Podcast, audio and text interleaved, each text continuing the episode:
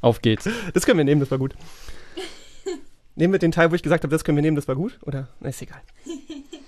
Oh, wir können jetzt wieder den Teil nehmen, wo du gesagt hast. Ist das gut, dass wir den nehmen? Dies ist eine, eine Vorlesung. Vorlesung. Guten!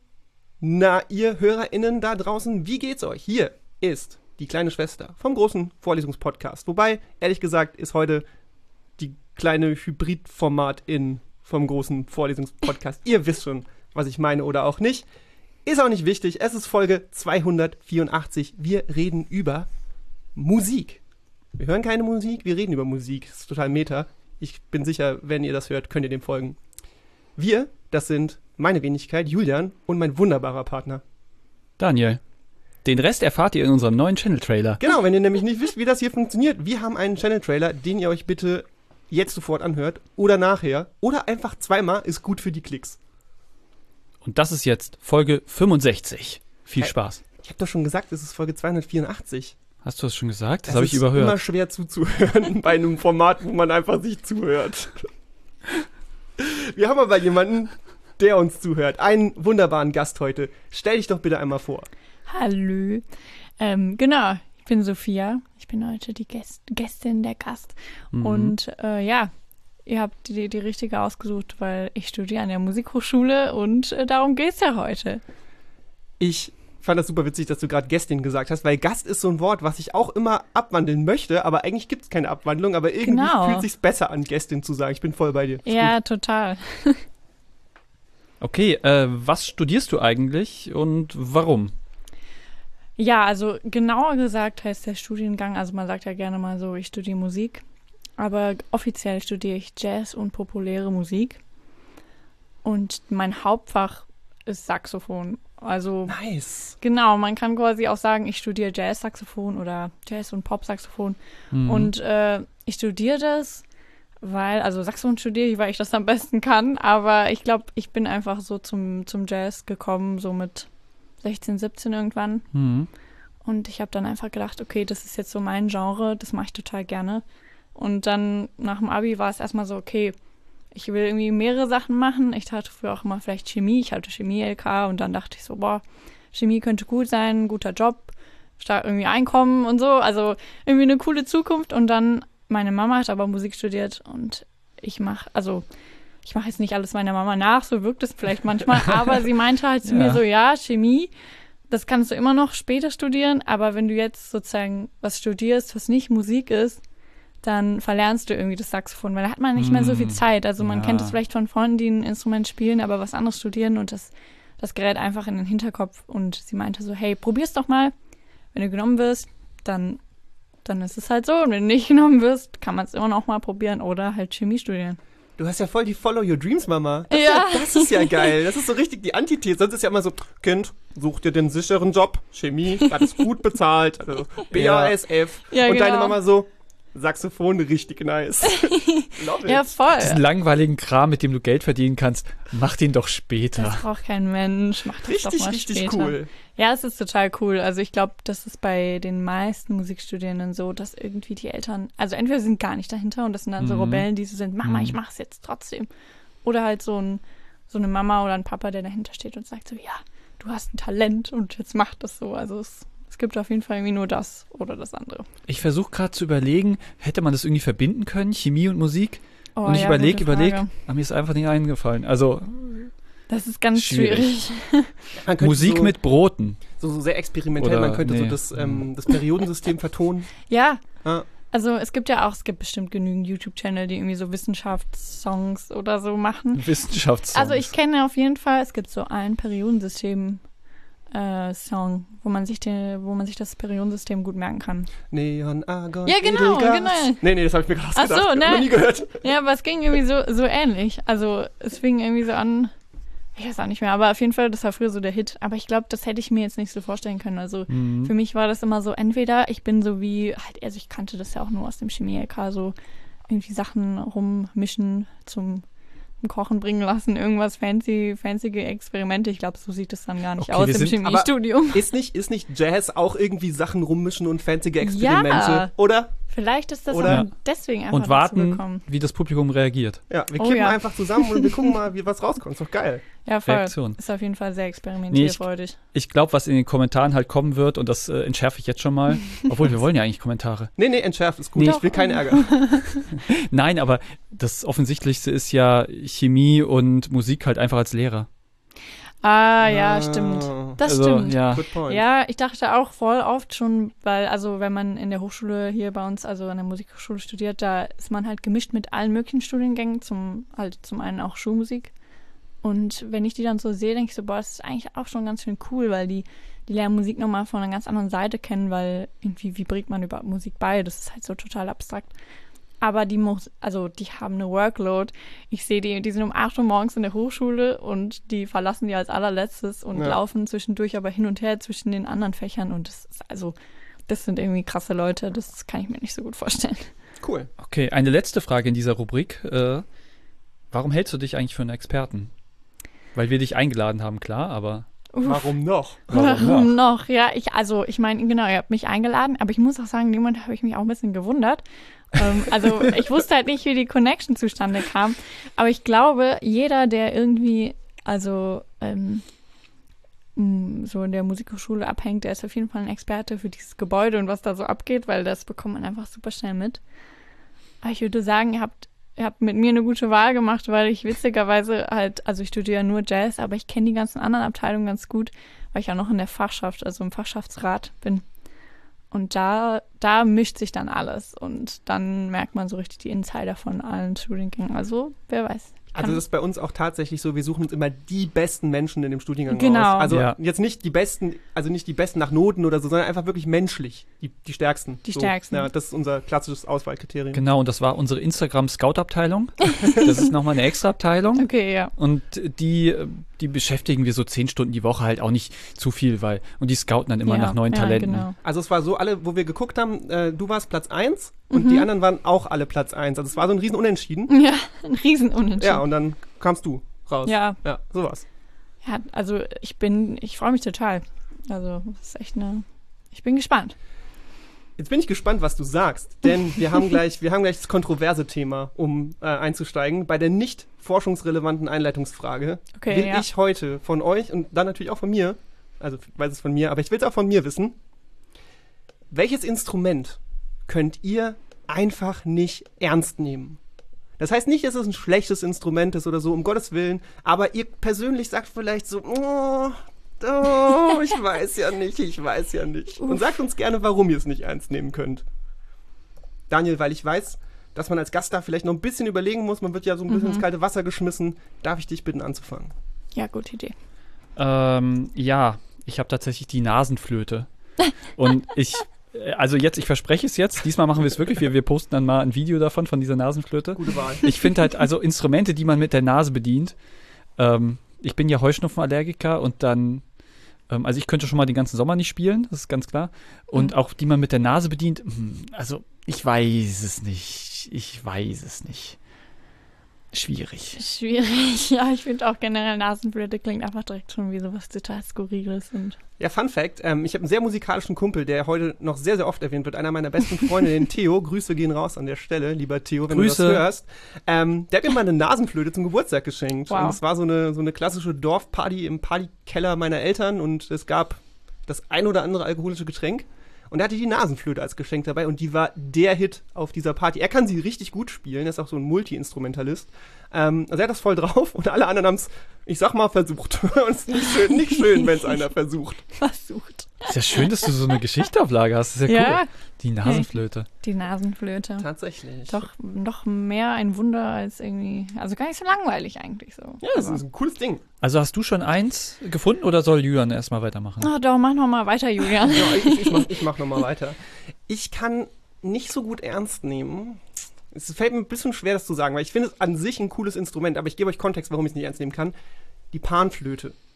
Oh. Ich finde, dass die Panflöte an sich ein ganz, ganz tolles Instrument ist. Wenn die, ne, da richtig ordentlich gespielt wird. Nur assoziiere ich mit Panflöten immer diese Bands, die ungefragt in der äh, Fußgängerzone rumstehen und einem die Ohren volldudeln mit ihrer komischen Fahrstuhlmusik. Die haben alle so komische CDs mit ganz furchtbaren Covers gebrannt. Oh und ich finde, Gott. auch gar nicht die Musik, die die machen, auch gar nicht die Menschen, aber ich finde diesen ganzen, ganzen Kontext so bizarr, dass du zumindest in Deutschland siehst du meiner Meinung nach Panflöten nur ungefragt in irgendwelchen engen Fußgängerzonen, wo es eh schon zu laut ist und die haben dann Boxen dabei und schlechte CDs und das finde ich, oh, nee, sorry.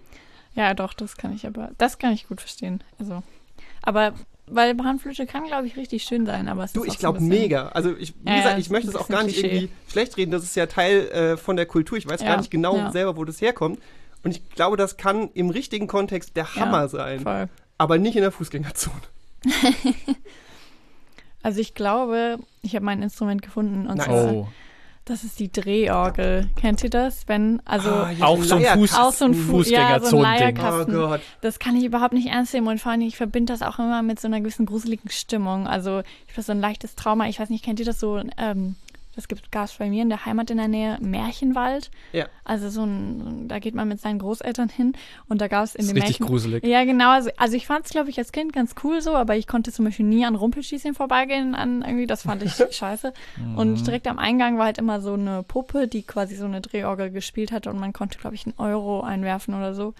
Und Ja, also okay, weißt du, das- das war das ja, erste, das ist was schon in diesem creepy. Wald war und dann immer diese Puppe und ich so, ich wollte einfach nur dran vorbei. Und wenn ich das jetzt höre, ich finde das total nervig. Und ich muss halt auch sagen, also ich, vielleicht weiß ich auch nicht, wie es funktioniert, aber ich denke dann immer so, da ist ja jetzt auch, also jetzt muss mich jemand im Internet korrigieren, wenn das nicht stimmt, aber ähm, ich habe immer das Gefühl, die drehen halt nur an dieser Kurve und es verlangt jetzt nicht so viel krasse Musikalität und dann, dann geben auch noch Leute denen Geld und ich bin dann immer so, Moment, aber eigentlich steht ihr nur da und dreht an der Kurve, so, also irgendwie, weißt du, das, also ich muss dann quasi so arbeitsrechtlich muss ich meinen, meine Kollegen verteidigen, so ungefähr und das kann ich auch überhaupt nicht ab. Und ich bin gerade auch froh mit meiner Wahl gewesen, weil ich kenne niemanden, der Drehorgel gespielt. Also kann ich jetzt auch keine Kommilitonen verärgern. Sehr gut, sehr gut. Ah, das ist äh, politisch gewählt. Ja, genau. genau. sehr, sehr schön. Ja, was anderes, äh, Mhm. was viele Leute nicht abkönnen, ähm, aber was existiert in unserer Welt, das sind Vorurteile. Vorurteile gibt es immer Mhm. wieder. Vorurteile gibt es unserer Meinung nach für jeden Studiengang. Und wir wollen dich mit so ein paar Sachen konfrontieren, die Mhm. wir vielleicht haben an Vorurteilen zum Thema Musik studieren. Daniel, hast Leg du was los. für uns? Ich, ich habe da nur eine Sache. Okay. Oh. Ähm, ich müsste nochmal überlegen.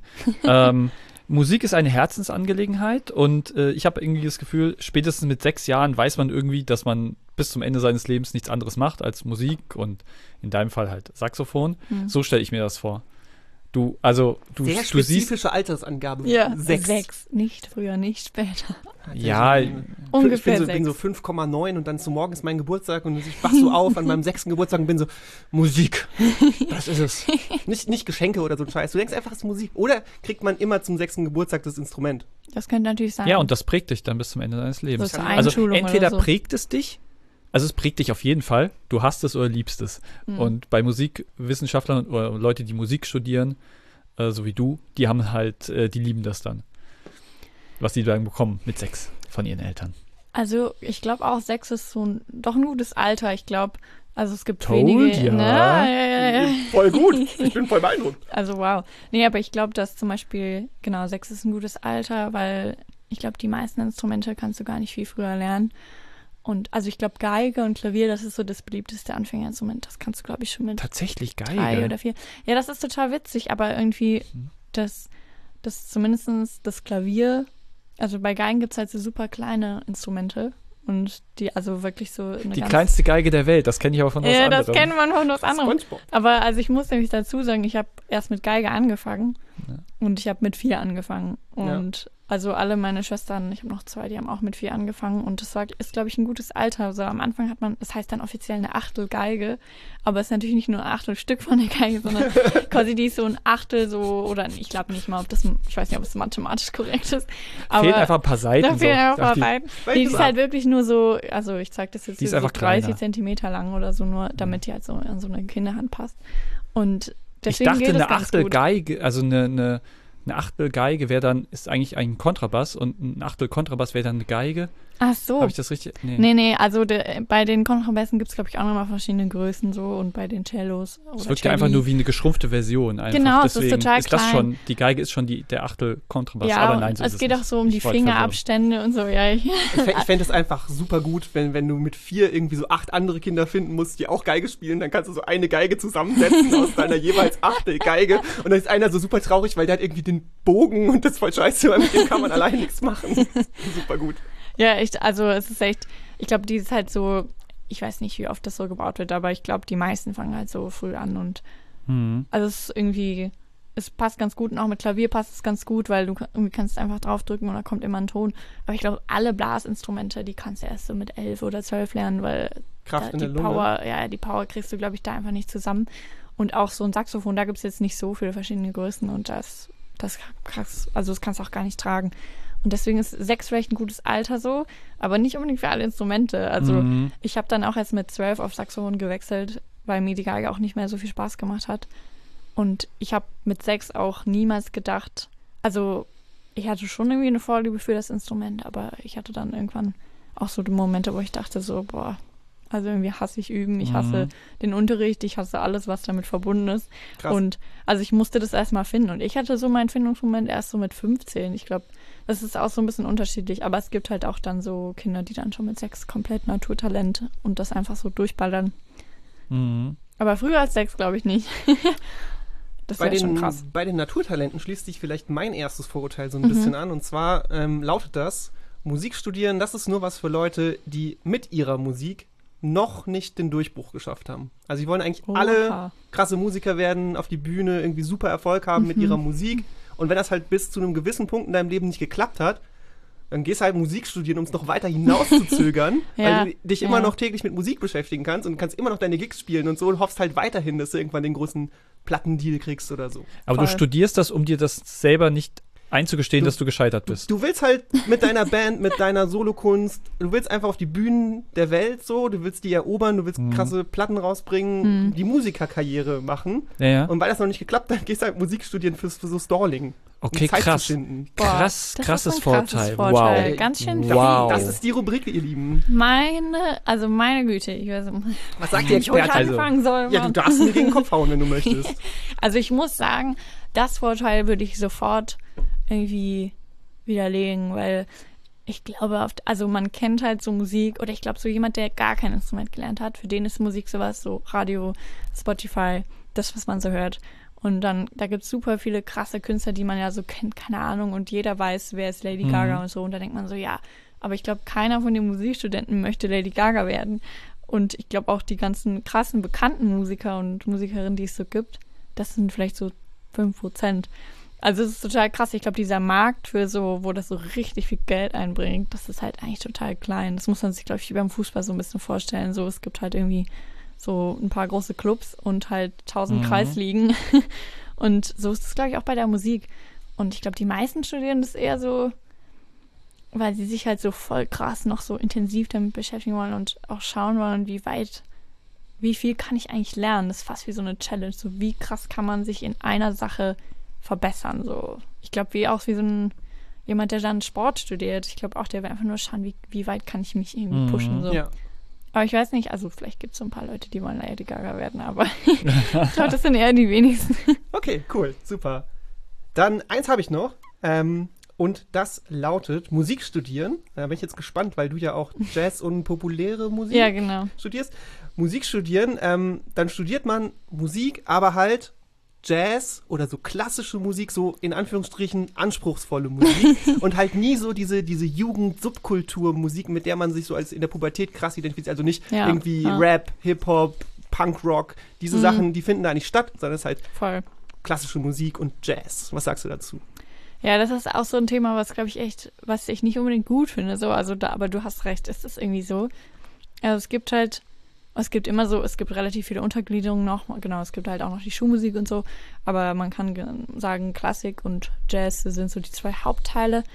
Und das Ding ist irgendwie, dass es gibt so ein paar Pop-Hochschulen, wo ausschließlich Pop dann auch nur gemacht wird. Also bei uns heißt das Jazz und populäre Musik, aber da geht es nicht um Pop. Da, also das, es gibt ab und zu mal einen Kurs, wo wir Michael Jackson-Songs uns anschauen und dann irgendwie versuchen Meinst du, das Label ist fake? Das fällt, also, Also, was, was, ich, will, ich weiß nicht, ob ich Ja. jetzt exmatrikuliert wäre, wenn ich das jetzt Oh. aufdecke. Aber das Label ist schon ziemlich fake. Also ich würde sagen, es hat auf jeden Fall Teile von populärer Musik da drin.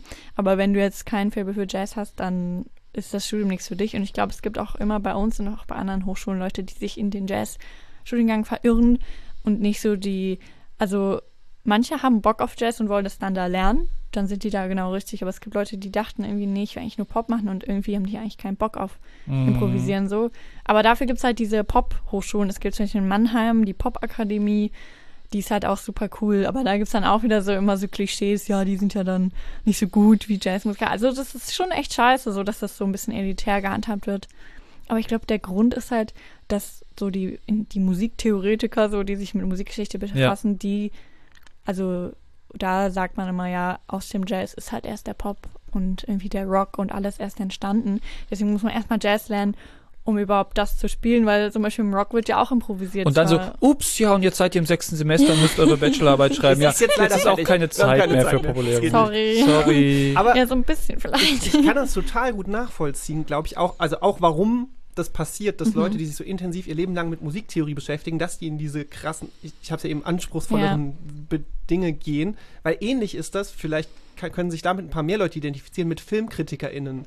Die mögen dann meistens auch eher so die Avantgarde-Filme, weil wenn du zig Hollywood-Filme gesehen hast, die sind halt irgendwann alle gleich. So, die folgen Ja. der gleichen Struktur, gleiche Heldenreise, alles ist boring. Ja. Und dann, wenn ein Kritiker oder eine Kritikerin dann eben einen Film sieht, der ganz anders ist und ganz besonders, dann finden die den ganz toll, weil der sprengt so Mhm. deren Welt und der ist anspruchsvoll und funktioniert anders und die wollen wissen, wie funktioniert der, warum funktioniert der. ja. Und das Publikum hasst diesen Film, weil der ist super anstrengend und irgendwie sinnlos schwarz-weiß und da wird nicht geredet. Da sagt dieser Protagonist, ist das The Lighthouse oder so, sagt der Protagonist nur dreimal Fuck und dann war es das. Also irgendein Typ auf dem Boot. Habe ich vergessen, ist egal, war anstrengend. Ähm, Ja, ja, ne? Und das, total. ich glaube, das passiert einfach, wenn du dich dein Leben lang super intensiv mit einer Sache beschäftigst, willst du immer tiefer, immer tiefer, immer tiefer. Ja, Und ja. dann muss halt irgendwann diese ganz komplizierte Welt, wo alles, in der Jazz-Impro geht halt irgendwie alles. Ja, ja, voll. Und ich glaube halt, du musst, also ich meine, es gibt, man kann auch auf jeden Fall in so eine Popakademie gehen und sagen, ich möchte einfach nur dieses Genre irgendwie perfektionieren. Aber ich muss auch sagen, mir hat es total geholfen, dieses ganze Jazzstudium irgendwie zu machen und diese ganzen Sachen zu lernen über mein Instrument und das nochmal viel intensiver zu machen, weil beim Pop und so wird ja trotzdem, es ist ja weniger, ich würde nicht sagen anspruchsvoll, aber es ist sozusagen viel runtergebrochenere äh, Musiktheorie und dann, also es ist immer besser, mehr zu wissen, als weniger zu wissen. So. Und ich denke dann immer so, boah, wenn ich jetzt Bock hätte, meine eigene Rockband aufzumachen mit meinen eigenen Songs, dann kann ich es immer noch machen, weil ich genug Wissen habe, irgendwie, wie das alles geht. Aber andersrum wäre es vielleicht voll schwer. Also ich bin ganz froh, mehr, mehr gelernt zu haben. So. Ja, kann ich super gut nachvollziehen. Dann lass uns mal darüber reden, was du so mehr gelernt hast. Daniel, magst du uns mal mit den Grundlagen abholen, die wir heute hier zugrunde legen? Oh. Ja. Äh, du hast uns ja eigentlich sehr viel Zeug äh, per Mail geschickt, ja. ähm, weil es bei euch eben keine klassischen Prüfungsformate Vorlesungs gibt und Vorlesungen Ja, und so vor weiter. allen Das keine ist, ist sehr schwierig und wenn, dann ist es, sind da fünf Leute drin und da wollen wir natürlich auch nicht stören. Da sind wir ja gleich, sprengen wir die ganze Und Veranstaltung. jetzt So. spielt ihr zweimal was vor und wir so, Nasenflöte? ich muss auf Klo. Genau, also deswegen war das ein bisschen schwierig. Du hast uns dann so ein Mhm. bisschen Zeug äh, geschickt und das ist dann, du hast uns zum Beispiel ein Live-Konzert aus der Reihe Achtung Aufnahme ähm, geschickt. Mhm. Ähm, das gibt es halt irgendwie alle paar Jahre und da sind dann Bands aus den verschiedenen Studienrichtungen und Abteilungen setzen sich zusammen und spielen da. So Mhm. hast du das ein bisschen umschrieben, glaube ich. Mhm. Ähm, und dann hast du uns noch ein Video vom ähm, Online-Tag der offenen Tür Stimmt, mit, den, ja. mit den Projekten der Hochschule für Musik geschickt. Ähm, die Sachen können wir auch gleich, äh, können wir auch mal verlinken dann für euch in den, ähm, Shownotes. ähm, in den Show Notes, genau. Schreibe ich mir gerade auf hier. Ähm, genau, und da hast du uns noch so ein bisschen die ähm, andere Projekte vom Forschungskolleg halt irgendwie ja, genau. äh, Links geschickt von Barock Vocal Academy und dem Jazz Campus Mainz. Das klingt alles sehr geil. ja. Ähm, genau. Ähm, um nochmal zurückzukommen, ähm, jetzt seid ihr abgedatet, was wir uns eigentlich angeguckt haben, was Grundlage war dieser Diskussion, äh, die wir jetzt führen. Ähm, willst du dazu noch was sagen, um, um das noch ein bisschen besser einzuordnen? Ich habe das jetzt so ein bisschen eingeordnet, aber vielleicht willst du zu. Ja, also ich doch, Was du hast es sagen? eigentlich schon ziemlich gut eingeordnet, genau. Ich glaube, also dieses Achtung Aufnahme ist, glaube ich, das ist alle paar Jahre, aber ich glaube, es ist dann doch immer nur die Jazz- und Pop-Abteilung. Also ähm, nicht, nicht jetzt unbedingt. Deine alle. Abteilung. Obwohl, nee, das stimmt gar nicht. Ich glaube, nur als seitdem ich hier studiere, war es immer nur Jazz-Pop, aber Mhm. ich glaube, es waren auch schon mal irgendwie andere Sachen. Genau. Und das Achtung Aufnahme-Ding, das ist halt so ein, ähm, es ist halt ein Live-Konzert, was aber professionell aufgenommen wird, also nicht nur so von oben mitgeschnitten, sondern es gibt so richtig krass Kopfhörer und jeder hat noch so eine Station, wo er die anderen lauter leiser drin kann. Also es ist quasi irgendwie so ein besuchtes Studio quasi. Ja. Mhm. Genau, und jetzt davon abgeleitet nochmal die Frage, die sich direkt dann anschließt. Mhm. Du hast uns diese Sachen geschickt, weil es eben keine klassischen Vorlesungen, Prüfungen gibt und so weiter. Wie, wie, wie sehen denn dann eure Prüfungen aus? Also, oder eure Hausarbeiten, die andere schreiben, was macht ihr denn stattdessen? Dann, ihr macht anscheinend Konzerte. Genau, ja. So, aber wirklich? Ja. Nur das? Nein, nein, nein. Also wir haben natürlich auch irgendwie, also wir haben jetzt nicht so krasse äh, Prüfungsformate, glaube ich, wie alle anderen Studien, alle, alle äh, anderen Studiengänge hier in der JGU. Aber ähm, ich würde sagen, so, mm, ja, keine Ahnung, 40, 60, also ich würde sagen, 60 Prozent haben wir praktische Prüfungen. Und dann, das kann man sich so vorstellen, häufig eigentlich ich ganz alleine, muss irgendwas vorspielen. Oder ich mit einer Band, aber nur ich werde bewertet oder so. Mhm. Oder ich musste auch mal ähm, eine Prüfung, dann gibt es auch mit Pädagogik und Didaktik, da musste ich jemanden unterrichten, dann wurde bewertet, wie ich unterrichtet habe. Also irgendwie sowas, da kann man sich das wirklich bunt vorstellen. Und dann gibt es so 40 Prozent äh, schriftliche Prüfungen oder zumindest äh, irgendwie, also wo ich nicht im Instrument geprüft werde. Also es gibt so eine ganz große Theorieprüfung, äh, eine richtige, das ist eine schriftliche Klausur. Und dann gibt es eine Gehörbildungsprüfung, da werden mir dann tausend Sachen vorgespielt. Ich so, das ist das und das und ich muss das dann irgendwie alles wissen. So Instrumente raten oder wie? Nee, also Nee. das muss ich so vorstellen. Mein Prof sitzt dann am Klavier, ich bin im Raum mit ihm alleine und er ist dann so, und vielleicht noch irgendwie ein Dozent in der Prüfungskommission und er spielt dann irgendeinen wilden Akkord auf dem Klavier und er ist so, sag mir, was ist das für ein Akkord? Oder irgendwie so. Oh, wow. Oder er sagt mir die fünfte Note von unten oder keine Ahnung. Also so, das klingt jetzt super, super schwierig. So, so schnell war es gar nicht. Aber halt so auf, auf diese Art und Weise. Man muss halt irgendwie super hören können als Musikstudent. Ähm, genau, das wird da geprüft. Es gibt so eine, ähm, was gibt es denn noch für Prüfungen? Es gibt so eine Rhythmikprüfung, da muss man irgendwie Rhythmen erkennen und Taktarten und so. Also irgendwie so, das ist auch irgendwie praktisch, aber das hat jetzt nichts mit dem Instrument zu tun. Ihr Aber- seid ja im. Bachelor-Master-System, oder? Genau, ja. Und ist es nicht irgendwie Teil dieser dieses Bachelor-Master-Systems, dass man zumindest am Ende Bachelor- und Masterarbeit, dass die immer auf dieselbe Art sein müssen, also immer Die müssen irgendwie schriftlich. vergleichbar sein, ne? Genau, und immer schriftlich ist, also müsstet ihr dann, ihr habt nie irgendwie Hausarbeiten und schreibt halt nie irgendwie solche Sachen, aber dann am Ende eures Studiums, Bachelor, Master, müsst ihr dann trotzdem eine große Ausarbeitung schreiben. Dann steht ihr zum ersten Mal vor so einem Blatt Papier und müsst plötzlich äh, Theorien formulieren. Ist das so? Nee, Oder ist, ist gar, auch bei euch wirklich nicht so. noch- Okay, krass. Also es gibt ähm, nicht alle, also das heißt ja Bachelor of Music und ich glaube nur bei manchen wird so eine Bachelorarbeit verlangt. Also ich glaube die klassischen äh, Studenten müssen so eine Art Arbeit schreiben, aber es geht dann irgendwie so um das und die müssen aber auch ein Abschlusskonzert spielen. Und ich weiß nicht, inwiefern das so dann ganz viel mit Quellenarbeit und so zu, und Belegen zu tun hat, sondern ich glaube, das ist dann nicht so wissenschaftlich. Also ich jetzt bei Jazz und populäre Musik gibt es gar keine schriftliche Abschlussarbeit, sondern nur dieses Abschlusskonzert. Und also es gibt in dem Sinne wirklich auch nicht diese schriftlichen Hausarbeiten, deswegen wissen wir wirklich auch nicht, wie man das machen soll. Ich bin auch manchmal Ja. fühle ich mich so ein bisschen blöd, wenn ich so Freunde sehe, die das dann machen. Ich so, Gott, ich benutze irgendwie immer nur meine eine Gehirnhälfte und die andere verkümmert so. Ich glaube, langsam habe ich die gar nicht mehr. Aber also es ist halt, wir haben zum Beispiel so mehrere, also ich, also ich habe immer so viel Stress durch dieses Musikstudium, obwohl ich nie diese Hausarbeiten habe, aber es sind halt immer so kleine praktische Arbeiten. Wir mussten irgendwie vier verschiedene Arrangements für große Besetzungen selber schreiben. Und an so einem Arrangement sitzt man auch wieder Ja, mehrere Wochen, ja, ja. wie so eine Hausarbeit. Ja. Oder wir mussten mal was aufnehmen, also einen ganzen Song selber komplett aufnehmen und dann abmischen und das alles irgendwie selber machen so und hatten natürlich einen Kurs davor. Aber das war halt auch irgendwie eine Arbeit wieder von ein paar Wochen, den Song erstmal schreiben und so. Also diese Sachen, das sind jetzt irgendwie nur so ein paar Beispiele, aber oder wir mussten mal einen Text auch schreiben, so Songwriting-mäßig. Also das sind dann, das sind unsere Hausarbeiten. Die sind zwar jetzt nicht so dieses Ja, ständige ja, ja. Belegen und Quellen suchen und in irgendwie eine Bib gehen haben wir jetzt nicht. Aber dafür müssen wir uns irgendwie immer was aus dem Finger saugen. Das finde ich fast schon schwieriger. Auf, auf jeden Fall ist mega so, weißt du, so jetzt Also, schreib doch noch mal ein Stück und Ja. ah, Mann. Und Was würdest du sagen für so eine, für so eine Prüfung, sagen wir eine, wo du alleine spielst, jetzt ohne Band und bist, Mhm. wirst da bewertet, wie viele Stunden übt man da so für? Also natürlich einen ganz groben Schnitt. Boah, ja, schwierig, weil ich glaube, man übt quasi ja eh irgendwie gefühlt jeden Tag und das Mhm. manchmal übt man explizit für die Prüfung, aber manchmal nicht. Aber manchmal sind ja auch so Grundlagen, die man braucht für die Prüfung. Also irgendwie immer, wenn man übt, üben. Also ich weiß gar nicht, ob, ob es so eine Prüfung gibt, wo man explizit was übt. Aber jetzt zum Beispiel die letzte große Prüfung, die ich hatte, das war die, die Zwischenprüfung, die ist so zwischen dem, also genau in der Mitte soll man die eigentlich machen im Studium. Und da wurden, da musste ich irgendwie 50 Stücke auswendig können. Wow. Und sie haben dann irgendwie fünf gefragt. Und ich glaube, eins durfte ich mir aussuchen. What? Also man muss sich das, also 50 Jazz Standards heißt das offiziell, Ja, ja. die sind jetzt nicht so lang, Ja, das okay, ist nicht so eine Sonate, aber es ist halt schon voll viel. ja. Und da habe ich, glaube ich, echt so einen Monat vorher angefangen und habe dann auch nichts mehr anderes geübt eigentlich, weil es waren auch noch Vorlesungen währenddessen und so und ich habe dann einfach jeden Tag Mhm. diese Liste immer von oben bis unten abgearbeitet und dann am Anfang kam ich immer erst bis zum fünften Stück und wusste schon nicht weiter und dann irgendwie so kurz vor der Prüfung habe ich immer, es- konnte ich irgendwie alle 50 einmal durchspielen. Heftig. Also das ist dann schon auch viel Arbeit so.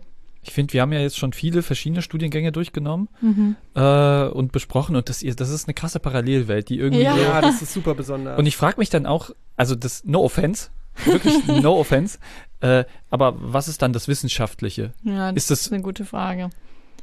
Also, ja, Man erforscht halt total diese ganzen musiktheoretischen Sachen. Also man hat auf jeden Fall Mhm. in der Musiktheorie, da ist man ständig irgendwie so, okay, weswegen klingt jetzt das so und warum funktioniert es so und kann man das jetzt, also voll oft geht es auch so um, ich weiß nicht, äh, spielt ihr irgendwie Gitarre oder so oder habt ihr das mal gemacht, dann gibt es so Akkordsymbole und dann steht da irgendwie so G-Moll 7 und das ist so voll das easy Akkordsymbol, aber bei uns geht es dann auf einmal dann so um Akkordsymbole, die so 5000 Buchstaben und Zahlen Okay. haben und dann ist es so, ja, aber das könnte man ja eigentlich auch so interpretieren. Und wenn man jetzt, wenn der andere Akkord davor so und so ist, dann ist das. Und welche Tonleiter passt eigentlich dazu? Und dann geht es so voll da tief rein. Und wir haben halt auch alle mit unserem Instrument so Einzelunterricht. Und da sitze ich dann mit, mit meinem Professor. Gestern hatte ich noch äh, Einzelunterricht und dann saßen wir da und dann haben wir so tausend Sachen am Instrument ausprobiert. Und es ist halt so, natürlich ist es nicht wissenschaftliches Arbeiten, aber es ist halt so ein das, was ich auch eben meinte, diese Challenge, wie Ja. sehr kann man sich in so ein eigentlich ein Hobby so vertiefen und wie sehr kann man noch mehr lernen und alle sind da unten und irgendwie ich laufe dann durch den Mhm. Übflur und auf einmal kommt irgendwie ein Kommiliton und ist so, boah, guck mal, das habe ich gerade ausgecheckt. Ich habe irgendwie, das habe ich neu entdeckt, das klingt doch mega geil und irgendwie so, das benutze ich für mein nächstes Stück und also das ist irgendwie so die forschende das klingt schon cool. Das klingt schon nach einer, irgendwie Es so einer kreativen cool. Umgebung und so. Und ich finde auch, Daniel, ich finde es ganz interessant, wie du das gerade formuliert hast, weil das Oh. ist eigentlich was, wo wir hier, finde ich, immer draufstoßen im, im Podcast und sind dann so, ja, aber der Studiengang ist halt schon ultra theoretisch, ne? Und wir beide kommen ja, ich aus der Medienwissenschaft, du aus der Publizistik. Heißt, wir haben beide Filmwissenschaft in einem anderen Begriff studiert. ähm, und da ist es ja auch so. Also wie viele KommilitonInnen hatte ich, die immer gesagt haben, boah, ja, ist gut und so die Filmtheorie, aber lass doch auch mal Filme machen, lass mal schneiden lernen, lass mal Kamera lernen. Das war nie Teil des Studiums, darüber haben sich Ja. alle aufgeregt und auch mein, meiner Meinung nach zu Recht, weil es Ja. ist super wichtig, diese, diese Hintergründe zu haben. Und ich finde, ihr seid so vielleicht sogar schon fast das andere Extrem, aber ich Ja. würde mir wünschen, Mhm. dass äh, Die- euer Studiengang ja. und unsere Studiengänge und alle anderen irgendwie aufeinander gucken und sagen, was kann ich von denen lernen, was können wir von Ja, denen ja. lernen und diesen Mittelweg ein bisschen besser finden. Das ist halt nicht, nicht nur Praxis Ja. und nicht nur Theorie, aber die Uni allgemein ist zu verkopfen. Ich finde eigentlich, es klingt cool zu sagen, da sind wirklich Leute, die dir- mit, mit dir in die Tiefe gehen und die dir die Akkorde vorspielen. und So. Das ist halt alles Teil Ja. von Musik und wenn du Musik studierst, versuchst du Musik intensiv zu erforschen. Das musst du natürlich tun, indem du dich mit Musik auseinandersetzt. Ob du sie machst, ob du sie theoretisierst, das ist Ja. halt alles Teil davon. Ja, du hast das auch so ein bisschen beschrieben, so habe ich das rausgehört, als würde man sehr viel mündlich halt wissenschaftlich Ja, arbeiten, dass man mündlich. drüber diskutiert hat, aber halt das nie aufschreibt und nie mal sich so komplett einem Thema widmet und dann mal zwei Wochen ähm, das ausarbeitet und mit Quellen belegt, genau was die anderen machen. Aber ihr macht das, Ja. glaube ich, mündlich und diskutiert darüber Genau. und das ist halt Teil der des Zusammenseins und, Und da der- entsteht der dann das Auseinandersetzung und der Auseinandersetzung Musik, ja. direkt. Ja, ja, so, so muss Ja, man ja. sich das wirklich vorstellen. Und Also ich meine, es gibt ja. auch für so, also m- natürlich haben wir irgendwie, ich vergesse jetzt wahrscheinlich auch tausend Kurse und ich weiß auch gar nicht genau, was so zum Beispiel die ganzen Klassikleute irgendwie noch so lernen. Die haben bestimmt auch super viel Musikgeschichtsmodule. So, wann hat Mozart gelebt und sowas Zeugs, das gibt's natürlich Muss irgendwie man auch. wissen, ja. Muss man wissen. Man muss irgendwie die Ist Epochen einordnen gestern? können und so. Aber da, also. Grüße gehen raus an Ich Mozart. habe gestern so eine, im Bäckerei war ich, da gab's Mozartkugeln, also muss der ja noch leben. Wer macht die denn sonst? Ja, ja, äh, habe ich auch letztens gehört, dass der gerade in, in Corona-Pandemie-Zeiten ist das Geschäft ein bisschen Der ist mit Elvis auf dieser Insel, Jim Morrison hängt da rum. Ja, genau, genau. Alle auf dieser- Freunde. auf Amy dieser Winehouse. Insel. Aber also, ich meine, wenn es einen wirklich interessiert, so Wissenschaft mit Musik zu machen, Mhm. dafür gibt's halt die Musikwissenschaften. Also, so, und das ist Das eigentlich auch machen so, die anderen. Das machen die anderen. Also, das ist aber auch total Ja. krass. Ja. Und ich glaube auch, dass die Schulmusiker super viel Musikwissenschaftsvorlesungen auch haben. Das hast du jetzt schon mehrfach gesagt. Genau. Was ist denn Schulmusik? Erklär, also ich so. weiß wirklich nicht. Ist das einfach Musik, die man in der Schule Schul- macht? Ihr müsst euch das, äh, also das ist quasi wie Schulmedizin, so, also so ein bisschen, äh, dass man einfach, also das ist die Musik, also natürlich für fürs Lehramt ist es das auch, aber es geht einfach darum, äh, wie kann ich Musik quasi lehren, also und ähm, das ist so sozusagen Musik in ihrer reinsten Form, also die haben alle Genres. Quasi, da Ah, geht's einfach okay. um Musik, irgendwie so. Und die müssen halt super viele Instrumente können. Also, die müssen Klavier super, super gut spielen können. Die müssen aber auch gut singen können. Die haben auch Gesangsunterricht, damit die vor so einer Schulklasse Töne singen können und es nicht furchtbar klingt. Und die haben aber auch ein eigenes Hauptinstrument, Saxophon, was weiß ich was. Und dann müssen die auch so, dann haben die schulpraktisches Klavier. Das ist einfach so, Okay. äh, voll oft sagt dann halt irgendwie so ein Schüler, ist dann so, boah, ich würde voll gerne Let It Be von den Beatles im Unterricht singen und dann ist der Lehrer so, scheiße, ich finde gar keine Noten davon. Und dann muss der irgendwie das schaffen, irgendwie vielleicht mit ein paar Akkordsymbolen, die er im Internet findet, irgendwie das Stück gut zu ähnlich. spielen, so ähnlich zu Ja. spielen, irgendwie so, ohne dass er jetzt krass Noten davon hat und irgendwie diese, also schulpraktisches Klavier, einfach so dieses Begleitende, kennt ihr das, wenn wir im Ja. Musikunterricht singen, man, man singt einen Song und der, der Lehrer spielt irgendwie noch so ein bisschen Klavier Ich muss, dazu. ich muss kurz die, diese Analogie weitertreiben, weil es einfach, da kommt, glaube ich, ein Witz am Ende raus. Oh wow. Aber diese Analogie, äh, Schulmusik ist wie Schulmedizin. Ist dann Jazz ein Globuli? What? Nein, ja, das vielleicht. Ich würde sagen, Jazz ist so ein bisschen äh, vielleicht eher so. Ah, ja, doch, eigentlich schon eher so. Nein, pass auf, pass auf, ich, ich, hab, ich, hab, ich hab's. Pass auf. Vielleicht war das eine schlechte Achtung, wir, Analogie von wir, mir. ver wir verlieren gleich Hörer, aber nur die, die wir verlieren wollen. Jazz ist die Corona-Impfung unter den äh, Musikrichtungen, weil das Hm, machen okay. nur die schlauen Leute. Oha. Burn. Wenn euch das nicht gefallen hat, verpisst euch. Honestly, will euch nicht. So. Jetzt sind wir wieder ein Ab 18 Podcast. Ich hab's gesagt. Was? Ich hab wegen Verpissen? Ah ja, jetzt habe ich es zweimal gesagt. Jetzt, spätestens jetzt. Okay, ich habe aber eine Anschlussfrage Ja. zu diesem ganzen Thema. Ähm, Schulmusik ist dann eine dieser Fächer, die man bei euch unterrichten kann, richtig? Es gibt mehrere. Ist Schulmusik eins oder ist Schulmusik nur so ein, nochmal eine Ähm, Richtung?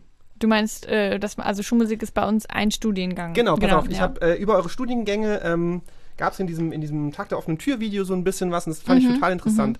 Ähm, weil es gibt zum Beispiel, ich greife nur einige raus, es gibt Ja. wirklich viele, ähm, aber es gibt zum Beispiel EMP, das ist nicht dieser fancy Klamottenkatalog aus Nee. meiner Jugend, sondern das ist elementare Musikpädagogik. Ja. Ähm, es gibt den Fokus, sage ich mal, auf, auf Lehramt äh, Musik zu studieren. Es gibt Fokus Symphonieorchester, es gibt Klangkunst. Ne? So, so Ja. unterschiedliche Dinge. Es gibt, was du machst, äh, Jazz und populäre Musik. Ja. Ne? Also, und ich habe mich direkt gefragt, gibt es bei euch so total unterschiedliche Menschenschläge, die diese Subdisziplin oder diese, diese Studiengänge machen? Weil ich denke mir, jemand, der Klangkunst macht, gegen jemanden, der Symphonieorchester macht, die könnten nicht weiter auseinander sein, so in ihrem Mindset.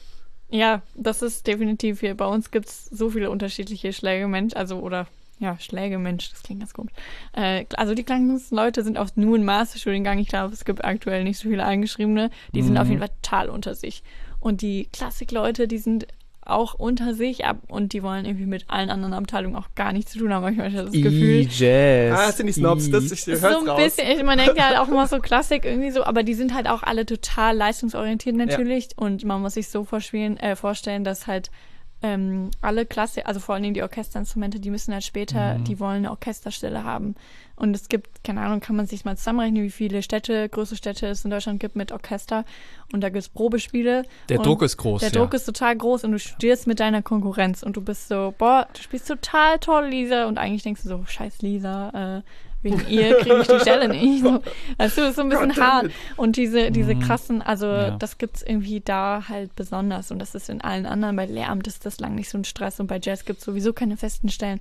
Also es ist so da alles gechillt. Und ich glaube, deswegen sind die auch alle so ein bisschen sehr ja, bleiben, ja, und die sind auch einfach so total diszipliniert. Also die sind Ja. immer um 8 Uhr schon am Üben und den ganzen Tag und dann gehen die nach Hause und fangen wieder morgens an. Also die haben dann nur das auch im Kopf. Also ich weiß jetzt nicht, ob irgendwelche Kommilitonen hier zuhören, die Klassik studieren, es tut mir leid, aber das Grüße ist gehen raus an der mein Stelle. Eindruck so.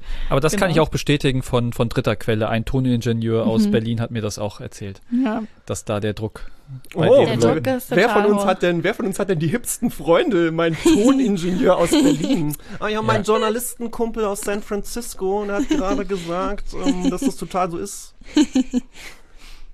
Ja, okay. Aber er ist wirklich Toningenieur in Berlin, was soll ich sagen? Aber es klingt schon fancy. Das Also, klingt, klingt halt wirklich gut. Klingt sehr gut. Grüße gehen raus an Toningenieur aus Berlin. Danke. Der war gut. Nice.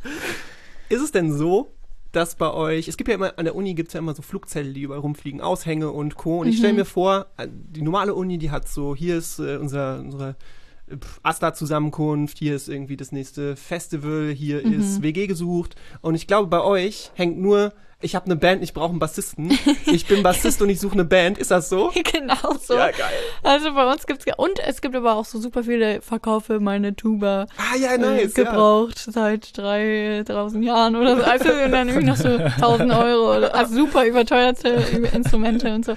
Also da gibt's echt super. Ey, es gibt so ein richtig geiles Plakat. Ihr müsst eigentlich alle mal in die Musikschule. Auch ich glaube, es ist es ist weg, glaube ich. Auf jeden Fall steht da so, ich verkaufe diese Geige und dann so ein so ein etwas älterer Herr, der die Geige so in die Kamera hält. Aber jemand hat das durchgestrichen. Also ich verkaufe diesen Geiger. Und dann dieser alte Mann. Das ist einfach. Also wenn du uns das schicken kannst, wäre ja, ich, super. ich muss Das mal genau, schauen, ja. ob es noch hängt. Ich glaube, das ist einfach so eine Legende. Mittlerweile denkt man, es hängt noch. Ja, Oh, ich liebe das. das. ich verkaufe diesen Geiger. Ja, was kann der so? Was braucht der Unterhalt? Ja, aber also Bassist gesucht für Band oder Lehrer auch gesucht. Irgendwie für meine Tochter brauchen wir einen Gitarrenlehrer. So, so kann man es, es ist genauso das Klischee. Habt ihr, habt ihr auch alle Nebenjobs als, als, also super gut bezahlte Nebenjobs als Instrumentallehrer? Ich würde eher sagen, nicht so gut bezahlte, Nicht? aber ja, die meisten haben einen. Also ich zum Beispiel, also ich habe ich hab jetzt gerade keine Instrumentalschüler, aber ich habe so einen Musiktheoriekurs, den ich Mhm. gebe für so eine Gruppe. Und aber die meisten Kommilitonen und Kommilitoninnen, die haben irgendwie schon ein paar Schüler und Schülerinnen. Aber das Ding ist auch, dass die, genau, also man kann das natürlich privat machen, aber es ist echt schwierig, weil die Eltern natürlich dann schon denken, naja, so jemand, der noch keinen Abschluss hat, äh, dann soll ich dem auch noch, Oh, pri weil privat kannst du halt den Preis natürlich höher machen. Ja. Und ich glaube, privat haben die wenigsten Leute das, weil auch die wenigsten, du musst das dann ja auch zu Hause unterrichten. Ja. Oder du kommst zu den Leuten. Und ich glaube, dass mit einer Schedule von so einem Studenten schaffst du es nicht, ständig Okay, irgendwie nach krass. Gonsenheim und Hechtsheim so und zu eiern. Aber wenn die zu dir kommen, wer hat, ne- wer hat eine WG, wo man sowas machen kann, den ganzen Tag äh, Du- spielen so. Du hast mir das ja erzählt und ich hatte diese, diese Verbindung gar nicht gezogen, aber du hattest ja mal einen Kulturkurs. Ja, die genau. waren, sind ja auch bei stimmt. Campus Mainz und da hast du auch deinen Musiktheoriekurs gegeben. Ja. Ähm, das ist ja auch so eine Möglichkeit, die wir so als Campus Mainz versucht haben, auf dem Campus zu schaffen, um dann genau diese Aushänge zu richten. Ich kann Gitarre spielen, wer will das lernen? Und wir wollten das abbilden als in einem professionellen Programm halt. Ja, Und das ist genau die Idee, solche Leute zusammenbringen. Leute, die was lernen wollen und Leute, die was können. So. ja. Äh, Also ich lade dich recht herzlich ein, so im Wintersemester das wieder anzubieten. Es klingt Ja. alles super, du hast, glaube ich, das Wissen und äh, Ja, voll. Also ich muss auch sagen, dass so die großen Gruppenkurse auch, ich finde, also ich finde das Instrumentalunterricht, das gibt einem auch total viel. Also ich bin so der, das Team. Wenn man Musik studieren will und Musikerin sein möchte, muss man auch unterrichten, weil man muss das weitergeben. So, man kann nicht das ganze Wissen für sich horten und Ja. irgendwie die Verantwortung hat man, wenn man schon so was Privilegiertes studieren darf. Aber ähm, bei Musiktheorie muss ich halt auch sagen, das ist nochmal viel cooler, weil da hast du so eine große Gruppe und alle sind so voll am Forschen und es ist so total die, so die coole Stimmung, weil alle haben Bock irgendwie und das, also Musiktheorie tun sich auch nur die Leute an, die wirklich Bock haben, aber im Instrumentalunterricht hast du natürlich immer Leute, die Mhm. sind da, weil die Eltern das irgendwie wollen und so. Da hast du nochmal, genau, nochmal andere Leute, andere Klientel, vor allem jüngere Leute halt einfach. Und so Musiktheorie sind dann auch eher so Studis. Hast du da noch äh, okay, danke. ich wollte sorry, Danke. ich habe dich einfach übergangen. Da, danke, dass du es erzählt hast. Hast du noch was in der Rubrik? Weil sonst hätte ich eine letzte Sache. Aber du hast noch Okay. Lass mich nur eine letzte Sache machen, Ja, dann darfst du deine letzte Ah, Sache okay, machen. Dann Oh haben wir die oh letzten, die letzten, letzten letzten Sachen. Sachen. gemacht.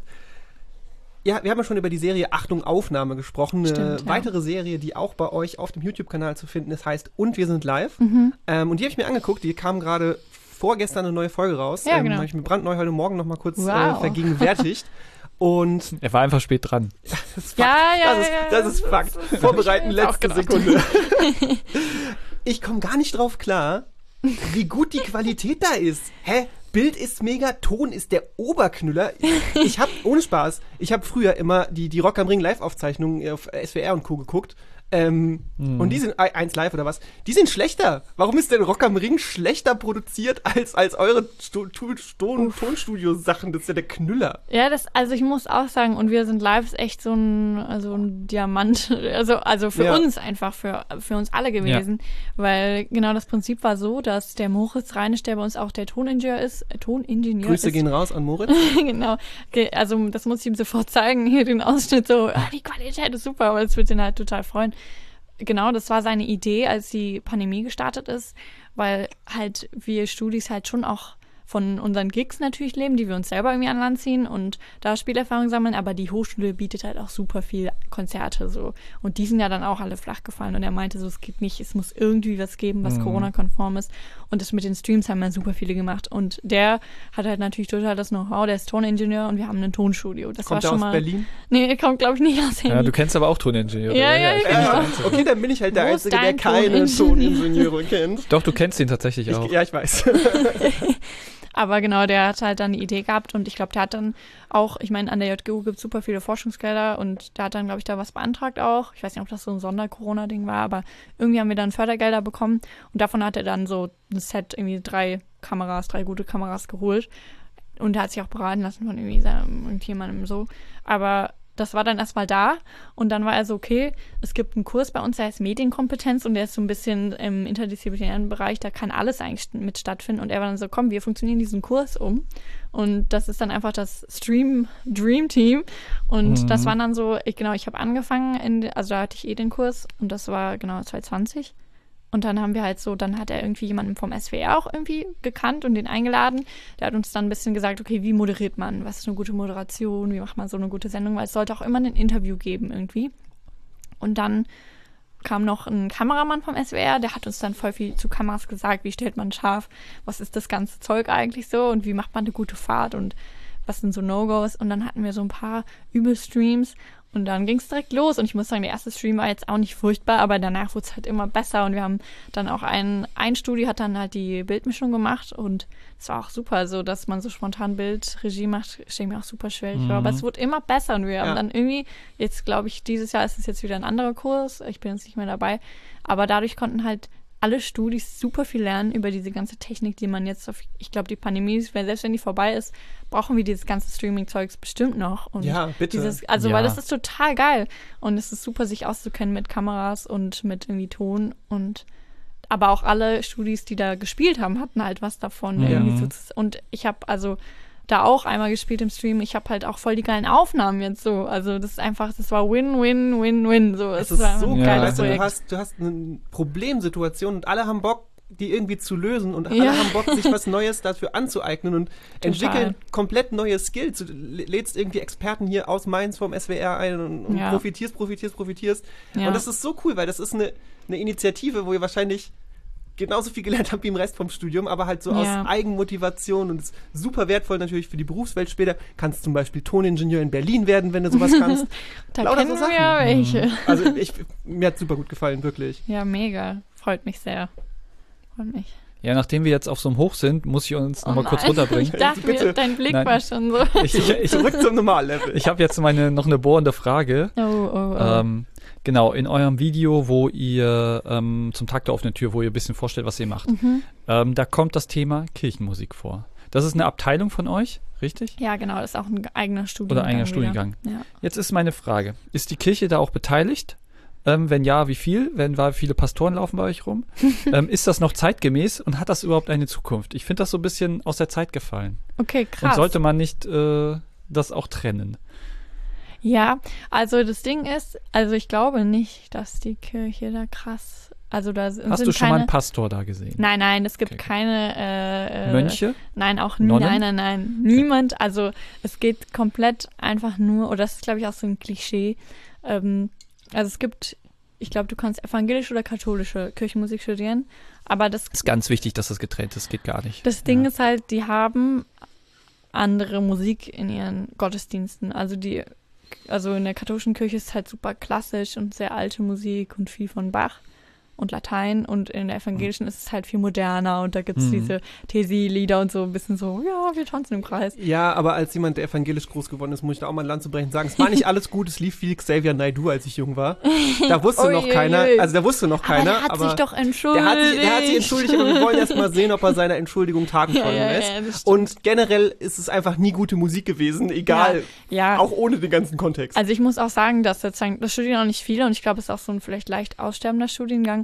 Aber das Klischee, dass quasi man krass an Gott glauben muss, um Kirchenmusik zu studieren, das stimmt nicht. Also ich weiß noch, dass unser Organ, also es, das ist halt der, der Organist in der Kirche und Ja. das ist halt eine Stelle. Das muss man sich halt auch nochmal so, die haben, die sind bezahlt und deswegen gibt es, glaube ich, immer noch Leute, die sagen, boah, ich habe eh vielleicht irgendwie, das sind, glaube ich, häufig Leute, die eh irgendwie in der Kirche ein bisschen aktiv waren und da vielleicht dann schon mal Orgel gespielt haben oder so. Mm, okay. Und das dann schon können, weil Orgel ist echt auch ein schwieriges Instrument. Genau, und die lernen, also Kirchenmusik heißt eigentlich auch einfach Orgel.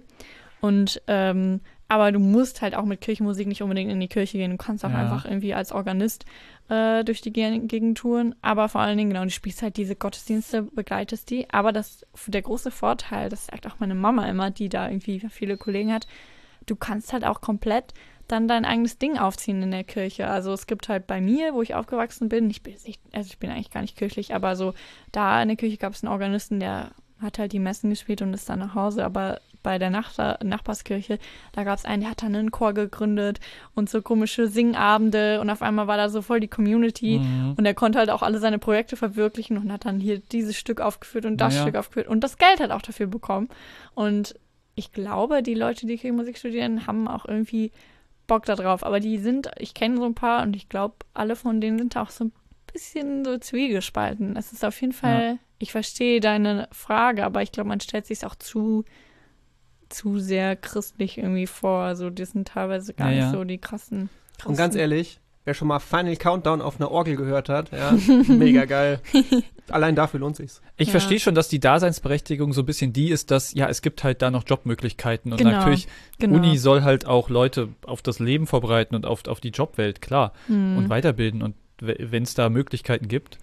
Aber ähm, du guckst natürlich auf und die Uni als staatliche Organisation und willst äh, die säkulare Trennung da so ein bisschen. Äh, Ja, und ist das noch zeitgemäß? Weil ich wusste jetzt nicht, dass es, das kam mir gar nicht in den Kopf, dass es da wirklich so viele ähm, Job-Opportunities gibt, die die Leute da wahrnehmen können. Von daher, Ich glaube, es klar. fehlt da echt an Leuten, weil das halt Ja, trotzdem ja. irgendwie die meisten natürlich in unserem Alter das total veraltet finden. Also es gibt einfach kaum Leute, die überhaupt noch so kirchenbegeistert sind und Bock auf diesen ganzen Krams haben, berechtigterweise so. Und deswegen, ich glaube, die suchen auch Leute. Aber das ist halt nicht, also ich glaube, die Kirche hat da eigentlich gar nicht so richtig, das ist einfach nur der Studiengang, aber ich, ich glaube nicht, dass da irgendwie Gelder ja. oder so fließen, da bin ich mir eigentlich ziemlich sicher. Ja, aber ist ja klar, die meisten, also wenn ich jetzt mal zurück überlege, wo sind Chöre angesiedelt meistens? Das ist meistens In der in der Kirche, Kirche und der Sound ja. ist da ja auch meist auch sehr gut für sowas. Voll. oh, Gospelchöre sind aber auch nice. Ja, Klingt Ja, also das okay, ist halt ich, auch cool. okay, ich, ich verstehe es. Ich, ich ziehe es zur Hälfte zurück. Aber es Ja. ist, Ja, ich finde, man sollte drüber diskutieren. Auf zumindest. jeden Fall. Also ich muss auch sagen, ich kenne keinen katholischen äh, Kirchenmusiker. Ich glaube, da ist auch gerade gefühlt keiner. Es ist irgendwie, die sind sowieso, Ja, der Zuspruch schwindet nochmal, der generell schwindet für diese ziemlich Organisation. stark. Ja. Und ja, man sollte das auf jeden Fall irgendwie kritisch betrachten. Das war jetzt wirklich der Downer. Hättest du mal lieber Egal, wir, wir, wir, wir ziehen das wieder hoch mit unkritischen Zitaten des Tages. Hier steht der Arbeit, aber es ergibt gar keinen Sinn. ja. Zitat des Tages. Also es ist Okay. nicht von heute, sondern es ist von dem Gegenstand, den wir uns heute angucken, den YouTube-Kanal. Ihr, ach, Ja, ja. ihr versteht, das hat gar nicht gut funktioniert, diese Moderation. Aber das ist uns egal. Wir verurteilen nicht. Höchstens die Kirche. Nein, die auch nicht. Ich fange an, weil ich mich selbst anmoderiert habe. ja.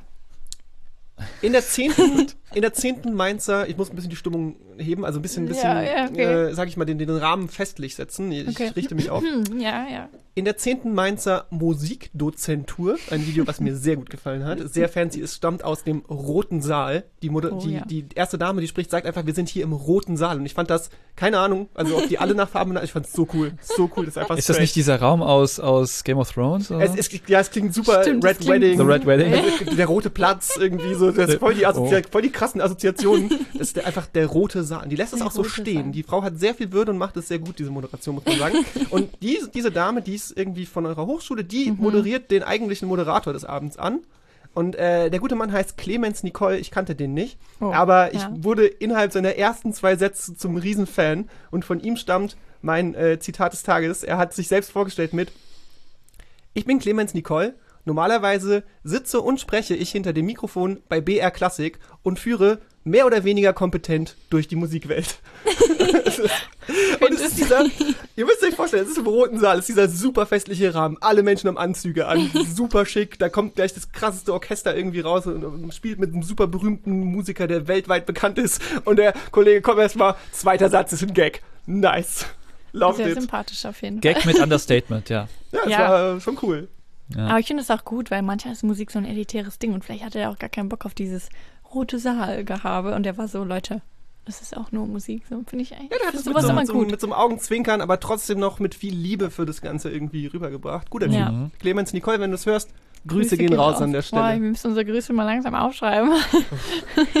Nee, Leute die, sind- die versenden wir einfach so in Äther und die kommen dann hoffentlich an. Die Oder? Leute sind selber verantwortlich, sich ihre Grüße abzuholen. Ja. Stimmt, stimmt. Das ist eine Hohlschuld. Unsere Grüße sind generell Wir eine Hohlschuld. bringen Hohlschuld. Die müssen das holen. Ähm, genau mein äh, Zitat oder mein, meine, meine Stelle in einem Video, Wir müssen das echt unbedingt. wir haben das auch ein bisschen aufgebaut jetzt hier, ist ähm, von Achtung Aufnahme. Oh, Ähm, okay. Ab Minute 12. Da gibt es ein interessantes Jazzstück mit äh, einem unentschlüsselbaren Gesang und einem Klangteppich. Ich werde das, Was war das für eine Achtungaufnahme? Also, ich werde das, das, was du uns geschickt ach hast, so, dann, ja, ja. Ich werde das äh, mal äh, einspielen. Ähm, ich werde das reinschneiden, aber ich mal für uns hier. Hört man das?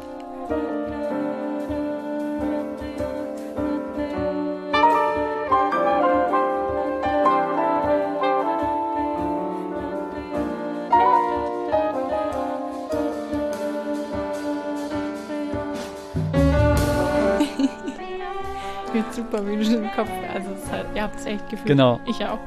Das ist das Zitat, was ich rausgesucht habe. Und ich finde, Yeah. das klingt so ein bisschen wie so eine Hintergrundmusik von einem Film Noir. Und ich bin ja auch Filmwissenschaftler. Ähm, Der Oh. alte Detektiv mit Schlapphut verfolgt in London, im Londoner Nachtleben die verdächtige Femme fatale durch die regennassen Straßen des Amusementviertels. Oh, Wow. Ähm, Ui. love it. Und dann Okay. direkt Kopfkino und so. Und äh, ja, das fand ich eine schöne Stelle. Ja, da wird sich der Fee freuen, Voll gut. der das komponiert hat. Also, Bilder Ja. im Kopf. Schön. ja, schön. Dann kommen wir jetzt zu was, worüber sich die Leute vielleicht nicht freuen, die Scheiße. das nicht komponiert Oh doch, nee, jetzt kommen jetzt gute. Ah, jetzt kommen jetzt gute. Jetzt, jetzt Ja, dürfen sich gut. die Leute freuen. Die Leute, die komponiert haben für die folgenden Instrumente. Denn wir sprechen jetzt in unserer heutigen Top 3 über die eindeutig besten Instrumente überhaupt. Okay, Die besten die Instrumente. besten überhaupt. Eindeutig besten überhaupt. Ich glaube, wir wissen alle, was du aufgeregt. sagst, Sophia. Ja. Nein, Deine Eins kann ich mir vielleicht vorstellen. Ja, wir gucken mal, wir gucken Wer mal. weiß. Also, ich fange an mit meinem Platz 3. Und das ist tatsächlich das Klavier. Ähm, Ich habe mit Klavier, das war mein erstes äh, Instrument. Ich muss Ah. sagen, ich wurde dazu gezwungen.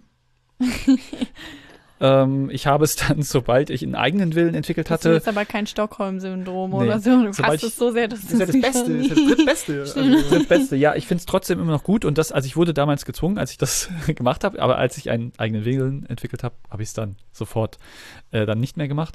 Ähm, die, ich ich erzähle, glaube ich, auch eine Geschichte dazu. Hast du deinen eigenen Willen zufällig an deinem sechsten Geburtstag entwickelt? Hast du da aufgehört? Nein, das war später. Ich habe es zum sechsten Okay. Geburtstag, glaube ich, bekommen und dann habe ich halt sehr lange. Da Gespielt, aber es war- Kern. Mhm. Ich finde halt, es hat einen schönen Klang. Ähm, es ist vielseitig einsetzbar. Ja. Man kann Sachen begleiten, man kann aber auch, das kann alleine tragen.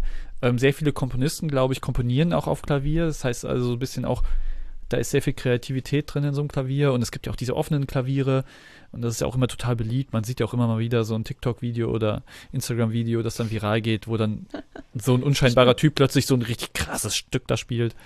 Ja, Ist ein, Ja. ist ein offenes Ist Klavier, cool. ist ein Flügel, oder? Ich weiß Oder jetzt nicht, was der Daniel genau meinte, aber ich äh, denke, so die in so ähm, Bahnhöfen stehen. Ach so, das wo Leute du. einfach hingehen kann und Ah, spielen so, kann. das Offenes das Klavier. ist- ja, ja, ja. Offene Offen auf Klavier. der So wie- Metaebene. So wie Open quasi. Mic, aber halt mit Klavier. Open Piano. Äh, okay, ja, mein, mein Lieblingsklavier sind ja diese, diese aus so Wildwestern-Filmen, die so, die so eine Spule runterfahren und so, einfach ja. alleine spielen. Die sind ein bisschen Boah, das gruselig. Ist auch ein bisschen gruselig. Ja, Fast schon so ein Leierkasten. Drehorgel, Ja. Leierkasten Oh, ja, ja. Ja, Ja, voll. die sind Voll. aber ja, geisterbehaftet, das mag ich. Ja. Das hat auch irgendwie wieder was von Film und irgendwie Ne? so Hollywood. Pass auf, mein Platz 3, der hat auch was von Film und Hollywood und zumindest diesem Lifestyle, denn es ist die E-Gitarre. Ich bin ein großer, Uh. großer Rock-Fan, großer Punk-Rock-Fan. Die E-Gitarre, ganz ehrlich, gibt es ein Instrument, was sexier ist? Ja, es gibt eins, das ist mein Platz 1, kleiner Spoiler.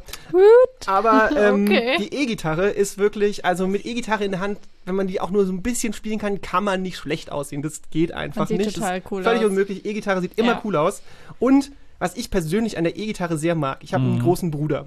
Ja, Mhm. der sein Leben lang, also seit ich den kenne, da war der vielleicht so vier, ähm, Okay. äh, sa- sagen wir mal, for the sake of the story, er war sechs. Und mit sechs hat er gesagt, äh, E-Gitarre. Ich will E-Gitarre lernen. Ich habe richtig Bock, E-Gitarre zu spielen. Und dann hat er irgendwie so einen relativ traditionellen Musiklehrer erwischt und der hat gesagt, ja, wer E-Gitarre spielen will, der muss erstmal die Akustikgitarre lernen. Kleines Kind, du magst vielleicht die E-Gitarre spielen, du hast jetzt erstmal 90 Jahre lang Akustikgitarre. Und mein Bruder hat original so acht Jahre lang Akustikgitarre gespielt, irgendwann keinen Bock mehr gehabt und dann gesagt, kann ich jetzt endlich eine E-Gitarre haben? Dann haben die gesagt, ich glaube, du hast dich zu sehr an die Akustikgitarre gewöhnt, das geht jetzt nicht mehr. Oh, wie gemein. Und der war super traurig. ist ja voll scheiße. Aber an dem Tag war der auch gemein zu mir, also fand ich Aua. das total toll. Also mag ich, dass die E-Gitarre meinen Bruder enttäuscht hat. Also Oh. zumindest in dem Moment, jetzt nicht mehr. Jetzt, lieber Daniel, wenn du zuhörst, mein Bruder heißt auch Daniel, ist Oh nicht nein. verwirrend. Verwirrung. Grüße gehen raus an der Stelle. Ich wünschte, du hättest E-Gitarre spielen dürfen. Heute als erwachsener Mensch. Damals fand ich lustig. Jetzt nicht mehr. Oh. Ich hab oh, dich ist irgendwie auch traurig. Aber also er hat es bis heute nicht. Nee, tatsächlich. Er hat auch, glaube ich, Wow. Akustikgitarre mittlerweile verlernt, ohne ihm da jetzt auf die Zehen treten zu wollen. Glaube ich, er spielt es nicht mehr. Weil Ja. der, der war einfach so frustriert, wirklich. D dieser Lehrer war doof einfach. Ja, das ist auch echt doof. Also ich kann auch verstehen, dass man sagt, zuerst mal Akustikgitarre, weil das ist halt auch einfach leiser und die armen Eltern so. Also Nun. ich glaube, für deine Eltern war es bestimmt toll, dass nicht die ganze Zeit über einen riesen Die Verstärker haben auch an sich selber kamen. gedacht. Also ich glaube auch häufig, dass so Eltern ziemlich viel äh, tolle, also die haben viel Toleranz, aber ich glaube, die können auch ziemlich gut steuern, welches Instrument gelernt wird. Ich wollte mein Leben lang Schlagzeuger werden. Habe immer gesagt, ich bin Schlagzeuger. Meine Eltern waren so, ne, Siehst du? sorry, das Kind ist Genau. schon zu laut, das kriegt kein Schlagzeug. Ja. Nee, ein- einfach nein. Die habe ich in allem unterstützt. Das ist das eine Ding, wo sie gesagt haben, nee, ich muss auch leben, das ja. geht nicht. Ja, ich kann es aber auch irgendwie verstehen. Ich, ich auch. Ich bin jetzt erwachsen, ich Ja, sehe es. ja. Ich sehe es ein. Ich habe euch verziehen. Mein Platz 2 ist Mhm. eigentlich auch Platz 3 und Platz 1 und eigentlich auch alle Plätze äh, dahinter oder davor, Wow. nämlich elektronische Programme, die einfach alles nachahmen können. Ach so. Ähm, oh. Die, ist das erlaubt? ist das erlaubt? Manchmal können das ja auch so Keyboards, du spielst dann da, dann kannst du umstellen auf Orgel, dann Oh kannst ja. du auf Oh, Klavier. Oder auf Und dann diese Drumkit am Genau. Keyboard. Das das ist einfach richtig geil. Ist einfach richtig geil. Ich, ich mag, dass das da alles Ja. möglich ist. Ja, ja. Okay, Okay, krasse ja, Antwort. gu gute Antwort. Schlau. Schlau. Du hast mal wieder das System ausgetrickst.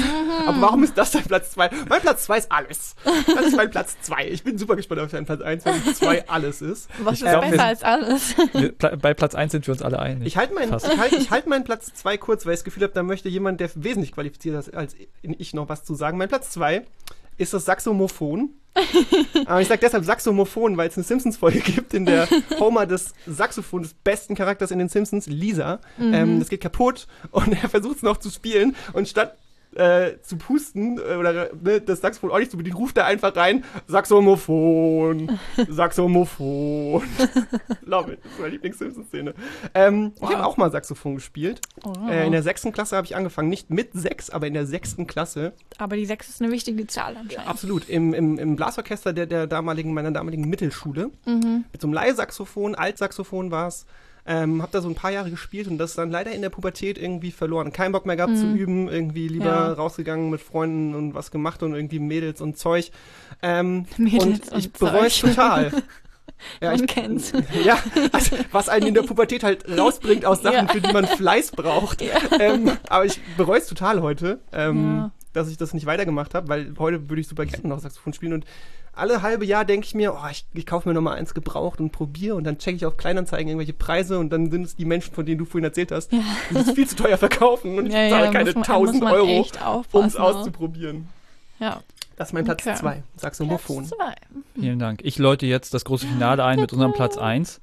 Äh, Danach kannst du auch mal deinen Platz 1 sagen. Oh ja, okay. Ähm, Überraschung, Überraschung. Wir sind so gespannt, was das sein könnte. ähm, aber mein Platz 1 ist tatsächlich ein alter Bekannter. Ähm, Ich. Ich spiele mich selber. Der Toningenieur. Ähm, nein, aber ähm, jetzt ist sowieso egal, wir sind sowieso schon äh, explicit. Jetzt kann ich es auch sagen. Es ist das auch das Saxophon, weil das ist einfach das Sexy-Time-Instrument. ähm, Du hast recht. Wow, ja, Ja, ja. also man, man hört, also entweder kann man es beim Jazz hören oder halt, ähm, wenn es zur Sache geht. Das ist halt perfekt dafür. ja. Und ähm, genau, deswegen, das ist einfach ein super. Ich, Jazz und Sex. Das sind die Optionen, wenn man Saxophon hören kann. Ja. Äh, äh, Entschuldigung, ich meinte nicht, ich meinte nicht Sex, ich meinte Sex. auch die Karriere ah, alles und auch die klar. Karriereoption. Ja, ja, die Karriere. Nee, egal. Ich, es ist auch ein unglaublich ästhetisches Instrument, weil Ja. es ist ja so gebogen und dann leuchtet es so golden und ist einfach geil. Und Wow, ähm, Ja. es ist einfach geil. verständlich. Ist dein Platz 1, was wir denken, was dein Platz 1 ist? Boah, eigentlich muss ich sagen, Oh, Revelation. Wir krempeln kurz dein Leben um. ich, werde- ich werde expartikuliert.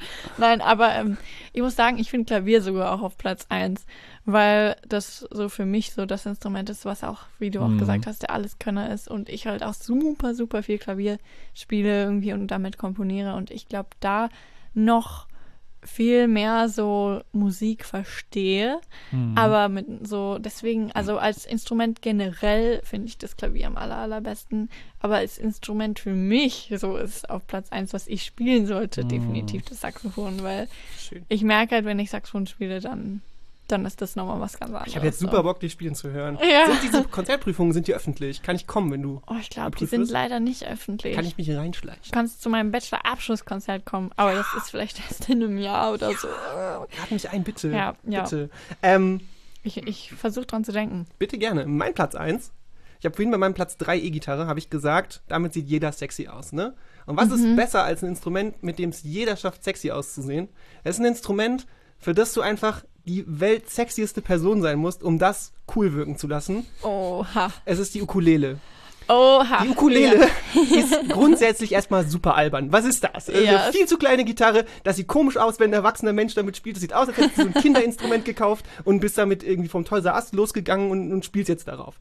Aber Ukulele wird immer nur von Leuten gespielt, die ultra gut singen können und die mit einem Selbstbewusstsein auf diesem kleinen albernen Instrument rumzupfen und dann plötzlich siehst du da keinen Menschen mehr, du siehst eine Gottheit. Eine Gottheit, die mit so einer kleinen Gitarre da steht und die Gitarre macht komische Geräusche, aber die haben die schönste Stimme der Erde, egal ob Mann oder Ja. Frau. Wenn du gut Ukulele spielen kannst und dazu singst, dann bist du nun mal fucking sexy.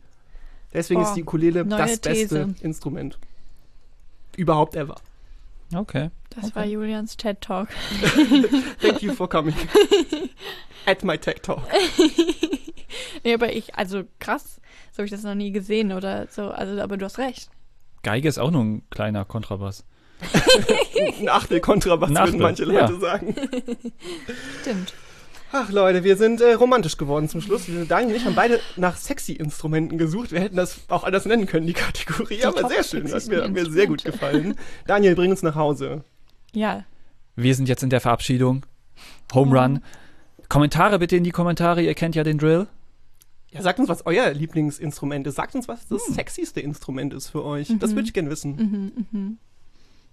Jetzt mache ich wieder weiter, das war so ein kurzer Einschub. So bin ich. Wir sind auf Plattformen Podigy, Apple Podcast, Spotify, Google Podcast und auch in deinem heimischen Podcatcher.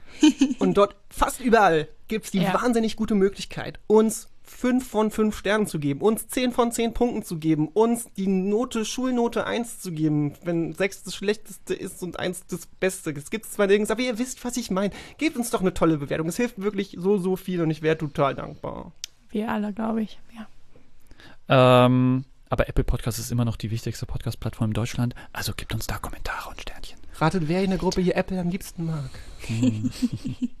Ähm, wenn ihr eine Band habt, dann empfehlt uns auf jeden Fall in der Band auch äh, den anderen Kollegen und Kolleginnen. Vielleicht könnt ihr diesen Podcast aus den Speakern, die ihr normalerweise für die Probe nutzt, einfach laufen lassen. Dann hören die Oh, den. ja. Aber die müssen den auch alle einmal runterladen. Die könnt ihr nicht einfach zusammenhören, das ist schlecht für die Klicks. ja, stimmt. Und auch nochmal kommentieren. Wir Jeder könnten einzelne. euer richtig. Soundcheck sein. Oh, das, Genau. das stimmt, ja. Das wird Ja. bestimmt gar nicht verwirrend, wenn ihr bei der nächsten, Soundcheck. bei dem, beim nächsten Konzert einfach kommt das aus den Boxen. Alle so was? Genau, unsere Twitter-Handles. Ihr könnt uns erreichen unter Bocher-Daniel auf nicht nur Twitter, sondern auch Instagram.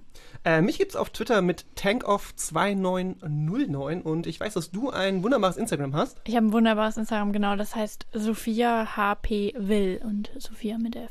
Will mit Doppel L und W. perfekt. Und noch was, weil wir haben ja hier eine Musikerin bei uns. Du hast Ja. auch ein Bandprojekt. So ist es. Also mein, vor allen Dingen mein Herzensprojekt ist meine Band Willkür. Also Oh, love it. genau, checkt checkt es aus. Wir, ihr findet uns bestimmt online und paar Videos von uns. Wir wollen jetzt bald ein Album aufnehmen, also Wow. dann gibt's das vielleicht auch bald. Dope. Vielleicht bist du bald berühmt. Ja, ich bin die, die eigentlich Lady Gaga, Gast. ich habe ebenso über die gelästert, Ja. die Lady Gaga werden wollen, aber Eigentlich. ich Du bin auch. das. nein, nein. Ich will das. Do it. Also wir wollen auch Jan Böhmermann und Olli Schulz werden, ist ja klar, gell, Julian? Ich weiß nur nicht, wer von Ja, beiden ich werden will. Der, ja, der, gute Frage. der, der lieber Grünkohl mag, wäre ich gern. wenn ihr uns was fragen wollt, wenn ihr wollt, dass wir mal eure Vorlesungen besuchen, eure YouTube-Videos anschauen, bei euch nicht genau wissen, ob wir das Zitat des Tages nennen sollen oder nicht, dann schreibt uns doch einfach auf Twitter. Der Handle lautet @vorlesungspod. Oder schreibt uns eine E-Mail an news at campus-mainz.net. Vielen, vielen Dank, dass ihr uns heute zugehört habt. Vielen, vielen Dank, dass du da gewesen bist und Gerne, uns so gerne. coole Einblicke in die Musik gegeben hast. Mir hat es Riesenspaß gemacht heute. Mir macht es immer Riesenspaß, aber heute war es besonders spaßig. Besonders Du war, warst an Spaß Nummer eins, unentschieden mit allen anderen Gästen, die wir bisher hatten.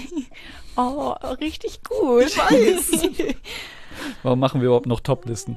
Einfach alles das Beste unentschieden. Was Deine Nummer zwei waren alle Instrumente. Ja. Come on. Spätestens da ist es schief gelaufen. Okay, das ist eine Produktion von Guten Podcast. Ist wirklich ein sehr guter Podcast. Und wir sind raus. Bis zum nächsten Mal. Bye. Ciao. Ciao. Ah, hat nicht aufgenommen. Wir müssen es nochmal machen.